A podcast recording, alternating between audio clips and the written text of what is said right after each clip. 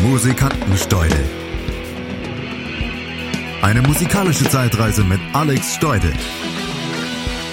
Auf meinmusikpodcast.de. Von 1983 an wurde mein Musikgeschmack maßgeblich von zwei Einrichtungen beeinflusst. Sie hießen Boa und Oss. Das waren die zwei angesagtesten Diskotheken in Stuttgart, wo ich aufgewachsen bin. In der Boa und im Oss lief die Musik, die du in den 80ern kennen, hören, haben musstest. Das mit dem Haben war besonders schwer, weil die Verkäufer in den Plattenläden meistens mit den Schultern zuckten, wenn du nach den Liedern fragtest, die du in der Boa oder im Oss gehört hattest. In der Boa kam das bessere Zeug. Boa war Kult, total angesagt, geile Musik, Kontakthof, weshalb am Wochenende schon ab halb acht riesige Mengen tanzbereiter junger Menschen anstanden, um zu erfahren, dass sie nicht reinkommen. Die Türsteher der Boa waren nämlich harte Hunde. Es interessierte sie nicht, ob dein Leben davon abhing, den Laden betreten zu dürfen. Sie sagten Sätze wie Du kommst nicht rein. Und schon warst du gesellschaftsmusikalisch obdachlos. Geplatzt der Traum von spannender Musik und geplatzt der Traum, spannende Frauen kennenzulernen. Der zweite Traum ging übrigens auch nicht in Erfüllung, wenn du mal in die Boa reingekommen warst. Die Frauen in der Boa waren einfach zu gut zum Kennenlernen. Manche waren auch einfach nur eines der besten Lieder, die je in der Boa liefen. Somebody Else's Sky, geschrieben und gesungen von Jocelyn Brown und Titeltrack ihres Debütalbums von 1984. In den USA, da schnellte der Song bis auf Platz 2 der Soul Charts, schaffte es in Großbritannien sogar in die Pop Top 20. Obwohl Brown nur einen einzigen wirklichen Hit hatte, war sie in der Welt der Dance Music ein Star. Sie arbeitete mit Michael Jackson, Right Said Fred oder auch Diana Ross zusammen und ist auch im Song The Power von Snap zu hören. In der Boa war man bis zwei oder drei Uhr nachts und ging dann rüber ins Oss, wo manchmal Soltan an den Plattenstellern stand, von dem es damals hieß, er lege sogar in Paris auf. Über Soltan wusste man sonst nichts. Er hatte ja keinen Instagram-Account. Brauchte er aber auch nicht. Soltan und Paris, das reichte schon. Das war das Maß der Dinge. Soltan hatte lange schwarze Haare und er war für mich der Mensch, der als erster nachwies, dass man Lieder nicht nur hintereinander, sondern auch übereinander spielen kann. Er mischte alles zusammen, was ihm in die Finger kam, und zwar ohne aus dem Takt zu geraten. Und dabei entstand immer etwas Neues. So wie es heute alle DJs machen oder versuchen es zu machen. Soltans Frankie Goes to Hollywood Mixes etwa, die wir damals noch Mischungen nannten, dauerten manchmal eine halbe Stunde. Seine mehrfach übereinandergelegte Two Tribes Version war legendär.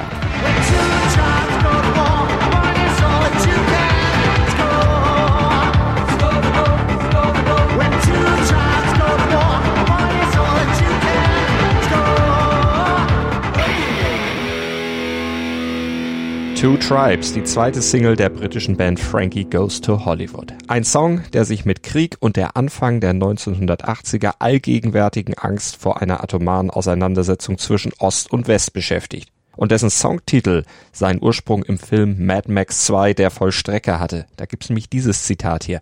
When two great warrior tribes go to war. Und das nahmen Peter Gill, Holly Johnson, Brian Nash und Mark O'Toole auf und schrieben auf dieser Grundlage den Song. Mit einer klaren Botschaft. Der Song enthält amerikanische Funk-Elemente und auch russische Elemente und benennt damit klar die zwei kriegstreibenden Stämme der damaligen Zeit. Trotz des ernsten Hintergrunds. Aber auch ein Song, der dank der charakteristischen Bassline und dem Rhythmusarrangement einfach zum Tanzen einlud. In den USA landete Two Tribes zwar lediglich auf Platz 43, war in UK dafür aber ein Hit und neun Wochen an der Spitze der Charts. Und in Deutschland hielt er sich da immerhin eine Woche. Wir tanzten und tanzten und die Welt war ein einziges großes neues Lied. Wir bewegten uns mit offenen Mündern und den Blick immer nach oben gerichtet, Richtung DJ, der im Ost auf einer Empore arbeitete, zu der beidseitig Treppenstufen führten. Ich wollte auch so sein. Mit geneigtem Kopf an den Plattentellern stehend, Kopfhörer auf dem Ohr, aber nur auf einer Seite, wie Soltan. Cooler ging es nicht. Was das Ost so besonders machte, der Sound war unglaublich gut und brutal laut, was wohl damit zu tun hat, dass die Boxen in der Luft hingen und dass auf dem Boden eine Art Linoleum lag, nicht wie in der Boa schallschluckender Teppich. Der Teppich in der Boa ließ die Musik dumpf klingen.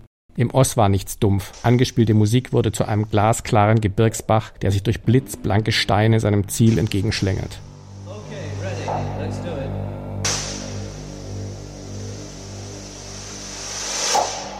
Der Anfang von Being Boiled, der Band Human League zum Beispiel, im Oss an der Gehörschmerzgrenze abgespielt, ist das ultimative Sounderlebnis meiner Jugend.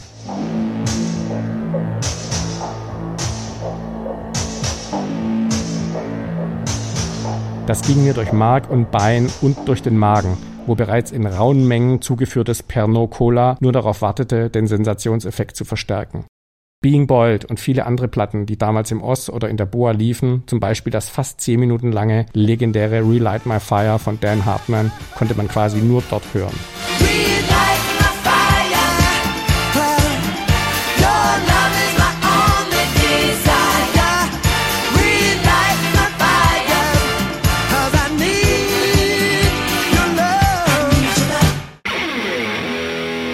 Dan Hartman war ein Rock-Multi-Instrumentalist. Gitarre, Bass, Schlagzeug und Keyboard beherrschte er und singen konnte er auch noch. Und das brachte ihm viele Jobs als Session-Musiker, zum Beispiel für Todd Rundgren oder für Rick Derringer.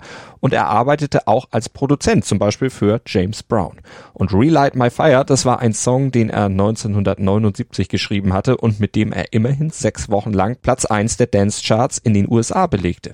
14 Jahre später übrigens, da landeten Take That und Lulu mit einer gemeinsamen Coverversion ein Nummer 1 Hit mit Relight My Fire. Das war der zweite Nummer 1 Hit der Boyband und der erste für Lulu nach 30 Jahren. Und das deutsche Online-Magazin laut.de befindet, dass Hartmanns Original, Zitat, unvergleichlich derber rockt.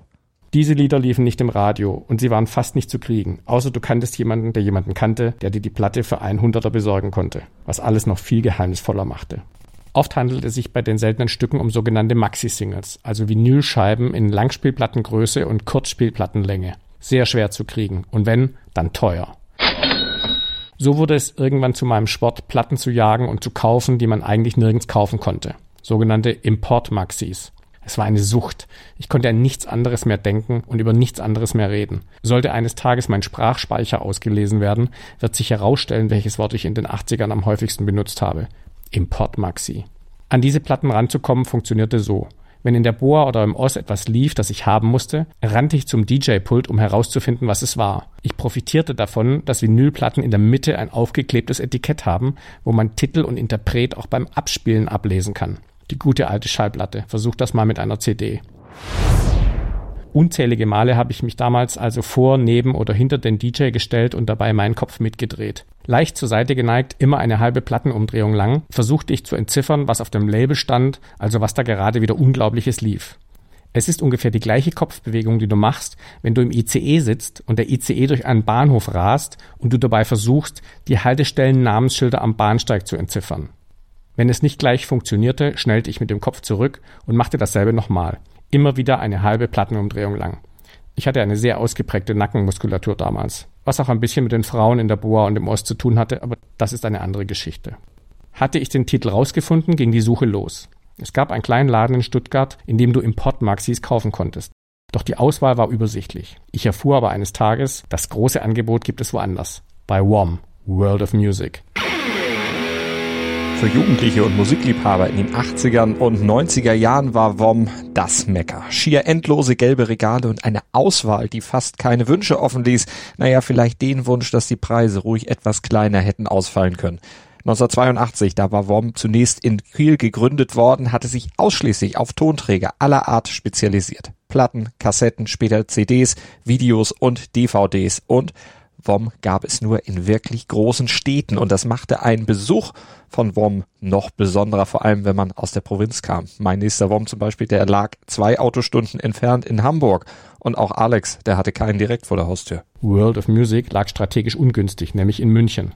Wir fuhren also ab und zu gruppenweise 220 Kilometer über die A8 in die bayerische Landeshauptstadt, erstanden im Untergeschoss des Ladens am Marienplatz völlig überteuerte US- oder England-Import-Maxis und rasten sogleich höllenstolz 220 Kilometer wieder zurück an den heimischen Plattenteller.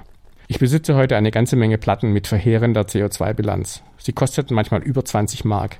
Keep On von D-Train zum Beispiel, das fast jeden Abend in der Boa lief.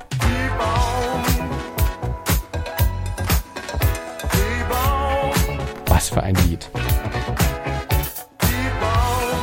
Im WOM erstand ich auch eine Importmaxi von Love Unlimited für 14 Mark 95. Das Lied kannte keiner, es war ja eigentlich schon alt, rausgekommen 1979, aber jetzt, dank Boa, eine Sensation. Mein Sound der 80er. High Steppin', Hip Dressin', Fella hieß es.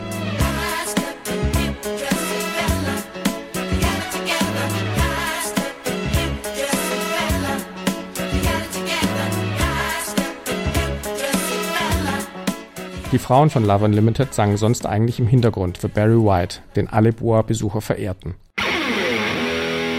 Barry White, seit den 1970ern hatte er zahllose Hits gelandet. Er war der King of Soul, dank seiner markanten, wärmenden Bassstimme, die aus seinem fülligen Resonanzkörper herauskam. Und so verkaufte White in seiner Karriere insgesamt über 100 Millionen Platten. Er ist einer der erfolgreichsten Einzelinterpreten aller Zeiten und lässt noch heute mindestens ebenso viele Frauen weltweit dahin schmelzen wie damals. Er war und ist einfach Mr. Love. I need love. Die ersten Sekunden von You're the One I Need sind Diskotheken, Musikerlebnisgeschichte. Keucht der dicke Barry und dann geht's ab.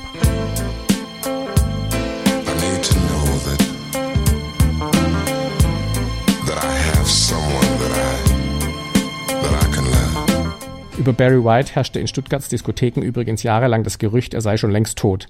Er hat das später eindrucksvoll widerlegt, indem er auf Tour ging. Gestorben ist Barry White erst sehr viel später, 2003, immer noch viel zu früh mit nur 58 Jahren. Jahrelang hatte er unter Bluthochdruck gelitten und ein Schlaganfall hatte ihn dann halbseitig gelähmt. Und gestorben ist er schließlich am 4. Juli 2003 an Nierenversagen, nachdem er monatelang vergeblich auf eine Spenderniere gewartet hatte. Er hinterließ ein unerschöpfliches Reservoir an großen Hits. Ich spielte diese Raritäten damals rund um die Uhr daheim ab. Und dann, das war der erste Höhepunkt meines Lebens, spielte ich sie auch auf den zweimal jährlich stattfindenden Schülermitverwaltungspartys im Gymnasium ab, auf das ich ging. Ich war nämlich inzwischen Schul-DJ geworden. Die heißesten Platten zu besitzen, die Nackenstarren, die Fahrten nach München, unzählige Nächte in der Boa und im Oss, All das hatte sich herumgesprochen und ausgezahlt. Ich glaube, dass ich Ende 2008, als ich erfuhr, dass ich Chefredakteur von Sportbild werde, nicht so stolz war wie in dem Moment im Jahr 1984, als mir der Schülersprecher mitteilte, ich sei nun offiziell der Schul-DJ. Ich, Alex Steudel, die Untertürkheimer Version von Soltan aus Paris. Doch den Karrierehöhepunkt konnte ich nie richtig auskosten. Erstens, weil ich 1984 schon in der Zwölften war. Zweitens, weil ich auf der Schulparty dauernd Importmaxis spielte. Mit dieser Insidermusik überforderte ich das Publikum, das die Boa nur aus Legendenerzählungen kannte und das eigentlich gekommen war, um George Michael, Madonna und ACDC zu hören. Gott sei Dank. ACDC, jetzt kommen wir kurz vor Ende dieses Podcasts auch nochmal zu Musik, die auch mir richtig gut gefällt. Ohne laute Gitarren und wenigstens etwas Rock'n'Roll hätte mich diese Podcast-Episode hier auch fast ein bisschen frustriert. Aber gut, ist ja Alex Show. Ich liefere hier nur die Fakten. Aber ein paar Takte Highway to Hell, die gehen doch eigentlich immer, oder? Ja,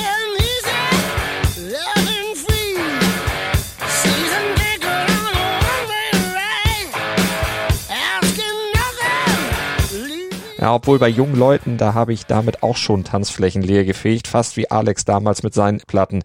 Geschmäcker ändern sich offenbar. Ich spielte meine Importmaxis unbeeindruckt rauf und runter. Wer nicht tanzen will, muss hören, dachte ich jedenfalls. Es gab kein besseres Mittel, eine mit 12 bis 16 Jahre alten Schülern gefüllte Tanzfläche leer zu fegen. Ich werde nie das Gefühl der Scham und der inneren Hitze vergessen, die mich überkam, als ein Mädchen im Disco-Klassenzimmer zu mir nach vorn kam aber nicht um das Etikett der Platte abzulesen, die ich gerade abspielte. Nein, sie beugte stattdessen ihren Kopf ganz nah an mein Ohr und schrie zum Takt von Dan Hartmann, kannst du mal was Gescheites spielen? Zu Deutsch, wann kommt die richtige Musik? Ich schwieg und legte trotzig Heaven 17 auf. Und mit den ersten wirklich grandiosen Takten von Let Me Go gingen die Schüler raus. Eine Cola trinken.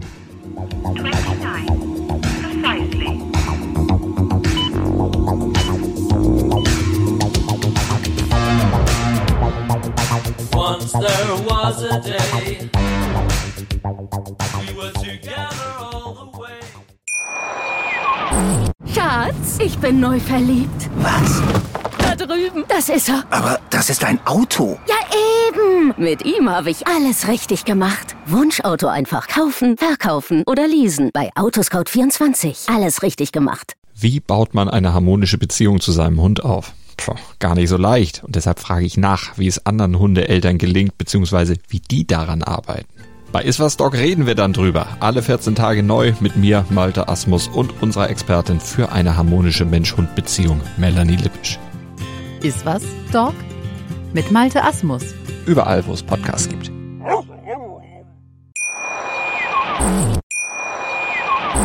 Schatz, ich bin neu verliebt. Was? Drüben. Das ist er. Aber das ist ein Auto. Ja, eben. Mit ihm habe ich alles richtig gemacht. Wunschauto einfach kaufen, verkaufen oder leasen. Bei Autoscout24. Alles richtig gemacht.